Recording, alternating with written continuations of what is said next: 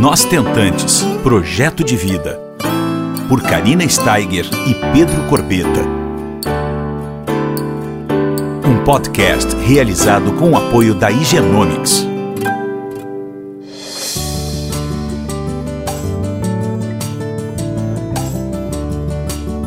Oi, pessoal, tudo bom? Como é que vocês estão? Minhas queridas amigas tentantes de todo o Brasil, estamos mais uma semana aqui juntas e simplesmente com uma pessoa especialíssima hoje. Olha só, eu tô por telefone falando com a Betânia. Sabe quem é a Betânia? É a Betânia, garota fantástica, que participou comigo do, da série Fertilização Projeto de Vida. Vocês lembram? Então, a Betânia e o esposo dela estavam batalhando muito, muito, muito um filhote. E era a sétima tentativa dela quando ela participou da série do Fantástico comigo.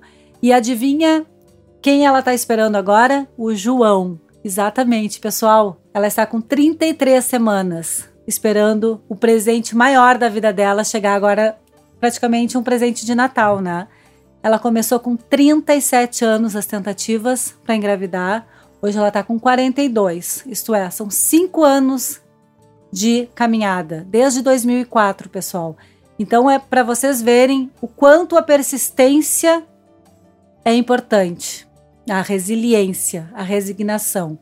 Tá? Eu tô aqui com a Betânia, que tá em São Paulo, eu tô em Porto Alegre, e a gente vai bater um papo com uma pessoa que eu particularmente admiro muito. E eu tô muito, muito, muito feliz que o João tá chegando, porque ele vai ser amiguinho do Henrico, né?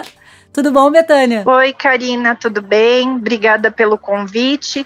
Para mim é uma honra estar aqui fazendo parte do seu projeto, é, que eu também acho muito legal, admiro muito aí você também. Obrigada, Amada. É, estou muito, muito feliz aí por estar em contato com todas as amigas tentantes e fiquei muito lisonjeada aí com a sua apresentação, que na verdade todas nós somos garotas fantásticas e guerreiras, né? É verdade. E estamos aí para nos ajudar ajudar. É verdade. Então é uma honra participar aqui do projeto.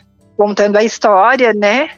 e que teve um final feliz, que foi uma luta muito grande, mas teve um final muito feliz, que é pra gente não desistir mesmo. Com certeza, nós todos somos garotas fantásticas. Com a certeza. gente quer saber, o, o Brasil todo quer detalhes da tua trajetória, meu amor. Olha, eu vou, a trajetória é muito longa, mas eu vou tentar dar uma resumida.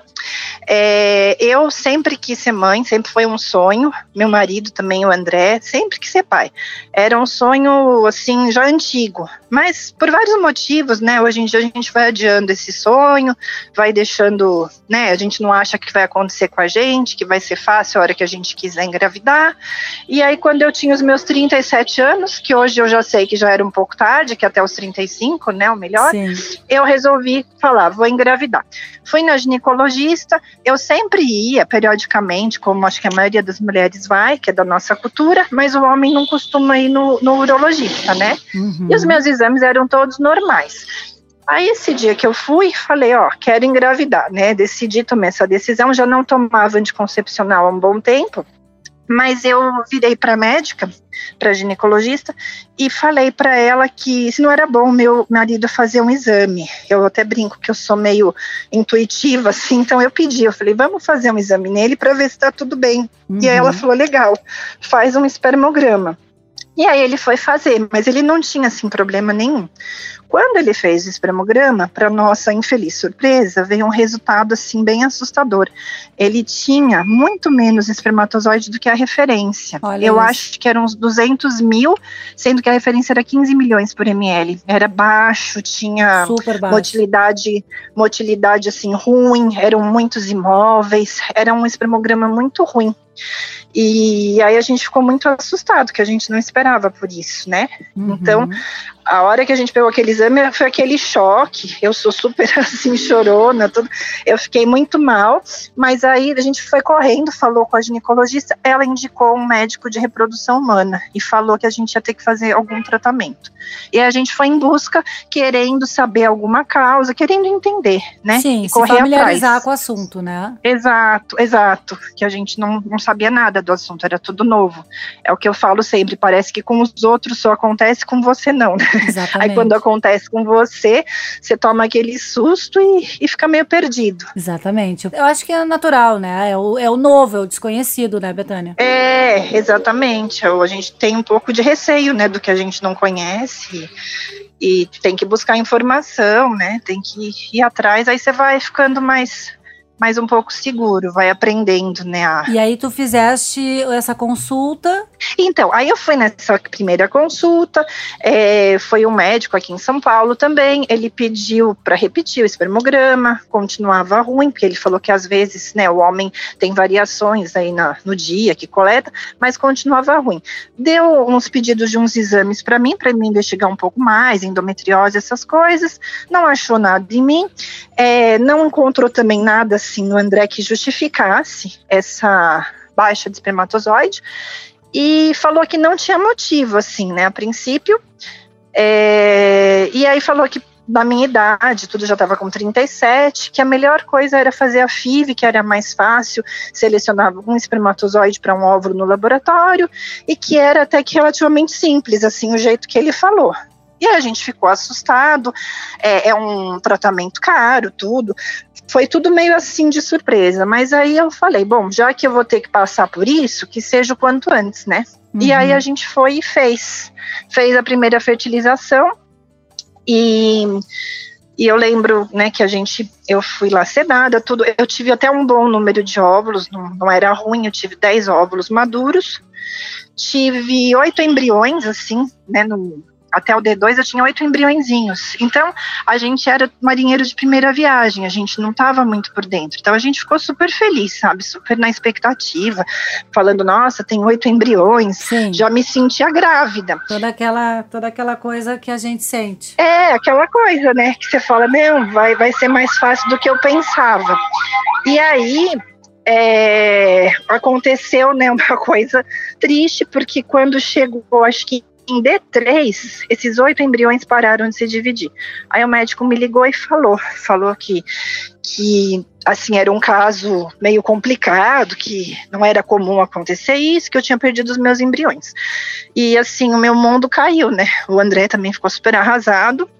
A gente ficou sem nem embrião para para poder transferir, Sim. tinha gasto uma grana. Nesse momento vocês nem imaginavam a trajetória que estava para vir, né? Então, não, a gente nem, nem pensava, acho que nunca passou pela nossa cabeça que seria tão difícil, tão longo assim. E aí eu sei que a gente ficou sem muita explicação também. E aí é ruim isso, né? Porque você quer entender por que que tá acontecendo, por que que tem pouco espermatozoide. Aí eu sei que era um sábado, eu sei que eu passei o fim de semana chorando bastante, mal, assim, que a gente se sente, né? Todas nós que passamos por isso, a gente sabe. É, foi horrível, acho que talvez tenha sido uma das piores, assim, de sofrimento. A primeira, porque eu não sabia lidar, né, com tudo isso. Sim.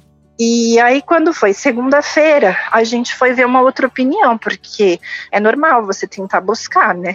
É, aí a gente foi num médico que foi recomendado por uma conhecida, muito bem recomendado, que era é, especialista em mais até na parte masculina, que ele era andrologista, urologista. Fomos nele, e aí ele examinando, ele foi super legal, consolou a gente, ouviu toda a nossa história e falou: vamos investigar mais. Mas só de examinar o André, ele já percebeu que tinha alguma coisa a mais.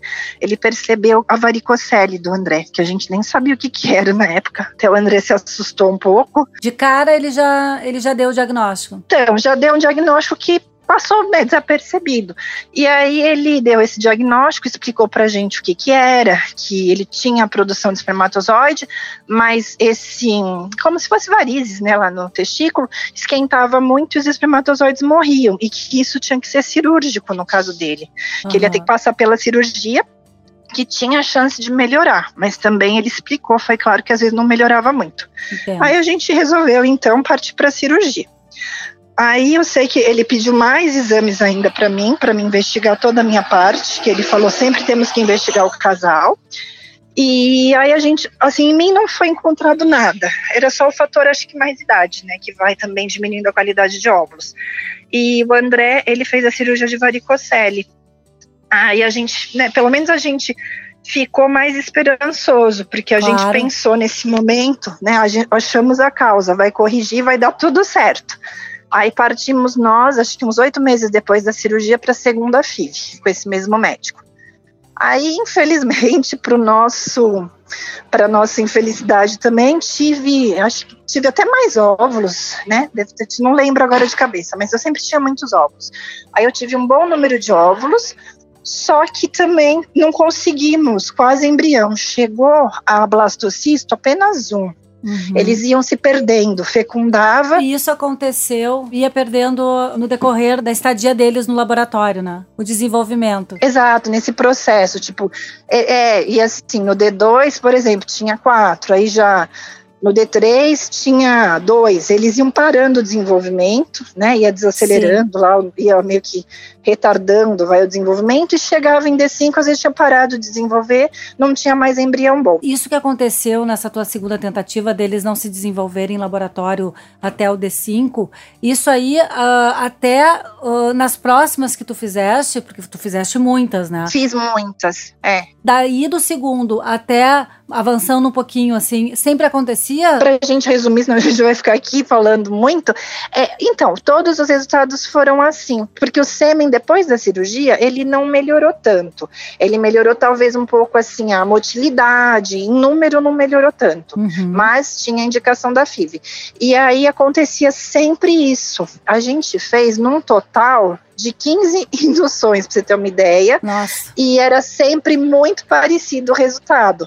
Eu tinha muitos óvulos, eu cheguei até com 40 anos 20 acho que vinte e tantos ovos. Eu tinha muitos, mas a taxa de fecundação era muito baixa uhum. e os que fecundavam, eles não evoluíam. E eu quase não tinha blastocisto. Tanto Entendi. é que nessas 15 induções, se for ver, eu fiz transferência acho que umas quatro, cinco vezes. Foram muito poucas vezes que eu fiz transferência. Com toda essa tua trajetória, teve algum momento que, assim, tu pensasse em desistir, por exemplo, porque eu fiz três, tá? Eu fiz duas, duas tentativas com meus óvulos e fiz uma ovo doação. Uhum. E para mim já foi muito difícil, né? Até porque eu tive que, claro, tomar uma decisão para fazer uma ovo doação, que eu sou muito grata, mas enfim, Sim. eu tive que parar um momento para pensar o que, que eu ia fazer. E tu, como é que foi isso? Eu acho assim, cada um tem o, o seu tempo, vai. Eu acho que eu sou uma pessoa, eu falo, eu sou teimosa, sabe? Eu sou persistente. Eu ponho uma coisa na cabeça que eu quero, eu acho que eu vou atrás. Então, assim, claro que tiveram vários momentos. Essa primeira mesmo que não deu certo, eu fiquei arrasada. No dia que você pega aquela notícia horrível, eu falava: não, eu não vou mais tentar, vou desistir. Eu não nasci, acho que para ser mãe, não é para mim. Eu não tenho mais dinheiro, eu não tenho mais estrutura, eu não quero sofrer. Então, na hora que você toma esse baque, eu acho que é meio que normal você ter essa reação. Exato. Só que, assim, no dia seguinte, passavam uns dias, a gente fica mais forte, né? Uma força que vem, não sei sei lá de onde, acho que da nossa fé mesmo, da nossa vontade, do desejo. E eu voltava mais assim, sabe, mais persistente. Eu falava, não, eu vou tentar outra. Então eu falo que, assim, eu acho que eu nunca consegui, na verdade, desistir, no fundo, no fundo. É, e eu acho que, sei lá, né, Deus testa os nossos limites aí. Porque você vê, eu fiz 15, eu acho que eu tava no meu limite, talvez. Demorou para chegar, mas eu virei para o André e falei, se não der agora, eu falei, acho que a gente vai ter que desistir, ou pensar em pegar embrião mesmo, ou mudar, porque tá muito difícil, mas eu acho que eu nunca quis, na verdade, desistir. Eu sabia que podia não dar certo, mas era importante para mim tentar até o meu limite mesmo, sabe? Para eu saber que eu tentei de tudo. E cada um sabe do seu limite, né, Betânia? É, cada um sabe. Tem pessoas, tem mulheres que são mais práticas, que eu conheço que já não deu certo uma, já na outra opta, às vezes por, por uma ovo, uma ovo recepção. Eu tenho uma amiga que pegou embrião, tá super feliz. Exato. E eu respeito todas essas formas. E eu acho que isso daí, hoje, ainda que eu tô gerando tudo, eu acho que isso fica pequeno, né? O DNA. Total, eu acho que é, a conexão que você tem, o amor, é uma coisa muito maior. Hoje eu entendo até mais. Né? A gente amadurece e entende.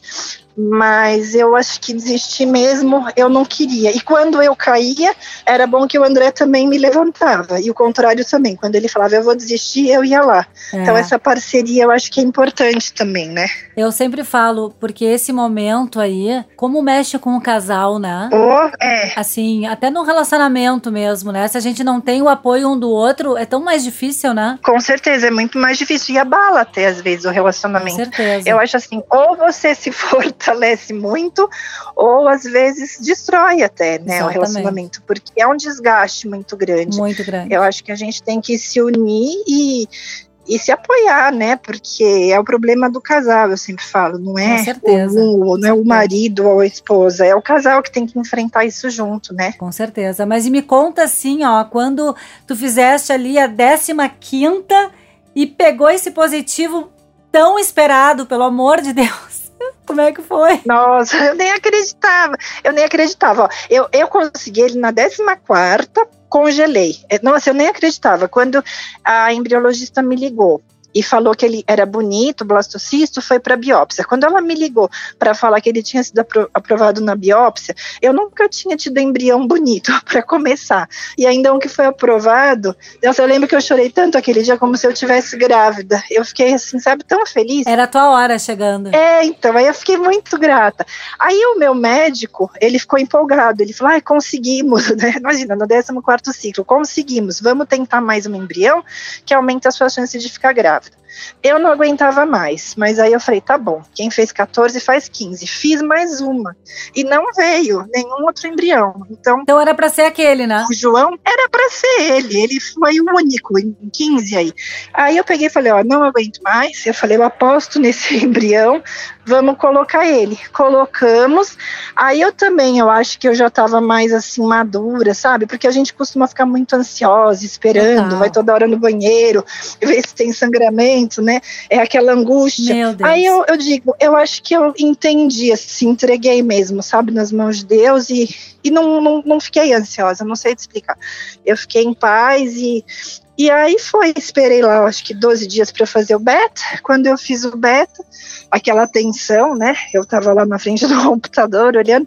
Aí quando eu vi lá o resultado 250, nossa, eu quase tive um treco. Eu assim. só imagino. Eu gritava, eu chorava, eu ria. Aí eu, eu falava, eu tô grávida. Eu até lembrei de você na série, que você falava, eu tô grávida. eu queria sair na rua gritando. Lembro, lembrei. Aí eu falava assim, nossa, a vontade que dava era sair na rua, né, gritando, eu tô grávida. E, nossa, foi um momento muito legal. Eu só imagino a tua alegria, porque, Guria, eu vou dizer uma coisa, quando eu fiz essa série contigo, e eu recebia é, esse positivo, uhum. é, eu acho que eu desliguei até o telefone na cara do meu médico e, e, e eu me lembro que eu ah. abracei primeiro a, a Poliana para depois abraçar o Pedro. Eu lembro. Eu, eu, fiquei perdida, eu né? lembro, né? Você sabe que eu comentei. eu fiquei completamente Porque perdida. Eu acho que você não entendeu, né? Porque você, acho que ele falou abrir um champanhe, alguma coisa, e acho que você não ouviu.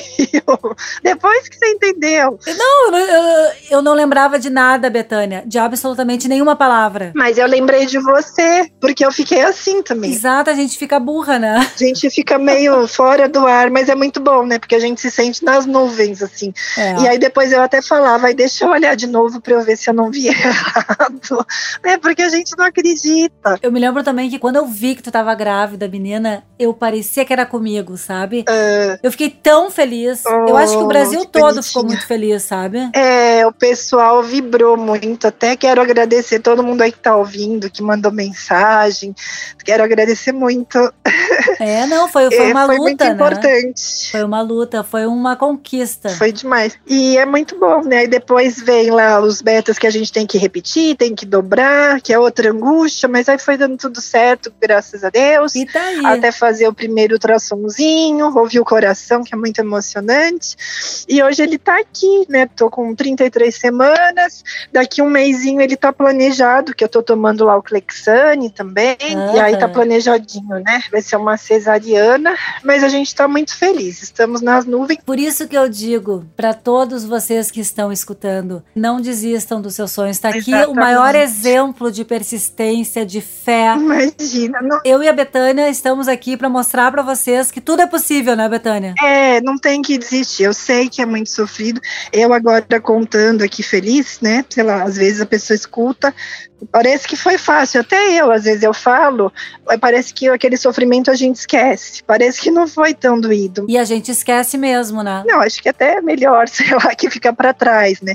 Mas, assim, a gente sofre muito, eu sofri muito, várias vezes eu achei que eu não ia conseguir, apesar de eu ter toda a minha fé, tudo, muitas vezes eu pensava, acho que eu vou ter que aprender, né, a viver sem, né, tem mulher aí que vive sem ser mãe, ruim quando a gente quer muito e não consegue, né? Eu sempre falo, existem várias formas de gerar amor. Né? Exatamente. Né? Tá aqui o exemplo da Betânia, que fez com muita persistência uh, 15 tentativas. Eu, que fui mãe por ovo doação. Então a gente tá aqui, gente, para mostrar para vocês casos reais de estentantes, especialistas, para mostrar para vocês que vocês não estão sozinhas vocês podem contar conosco. A gente é uma grande família. Sim, e a gente está torcendo, né? A gente torce muito uma pela outra, Com porque certeza. a gente já passou por isso. Exato. Então é bem o que você falou, quando a gente vê alguma que conseguiu, a gente fica radiante, né? Como se fosse com a gente. E sempre agradecendo o nosso parceiro Genomics, né? Que é por essa parceria que estamos aqui, conseguimos levar toda essa informação para vocês tentantes, as famílias que precisam, que por algum motivo estão com dificuldade para engravidar. E toda semana a gente tem um novo episódio. Basta vocês acessarem no SoundCloud né, o nosso Tentante Projeto de Vida e Genomics Brasil, que são feitos com muito, muito amor. E eu quero agradecer o carinho da Betânia por dividir esse momento mais feliz da tua vida. Imagina, eu que agradeço aí, agradeço a você, parabéns pelo projeto, parabéns pelo Henrico. Obrigada. E agradeço aí a todas as meninas que estão ouvindo e falo para não perder mesmo a fé, porque uma hora, todas nós temos a nossa hora, Deus é que sabe mesmo o momento e não pode perder as esperanças, por mais difícil que seja o caminho. Amém. Todas continuem aí tentando, tá? A gente tá torcendo. Muito obrigada, Bea. Foi um prazer aí conversar com vocês, tá? Eu que agradeço e uma ótima hora para ti que o João chegue chegando. Obrigada. Um beijo grande. Até mais. Tchau. Você ouviu Nós Tentantes, com o apoio da Igenomics.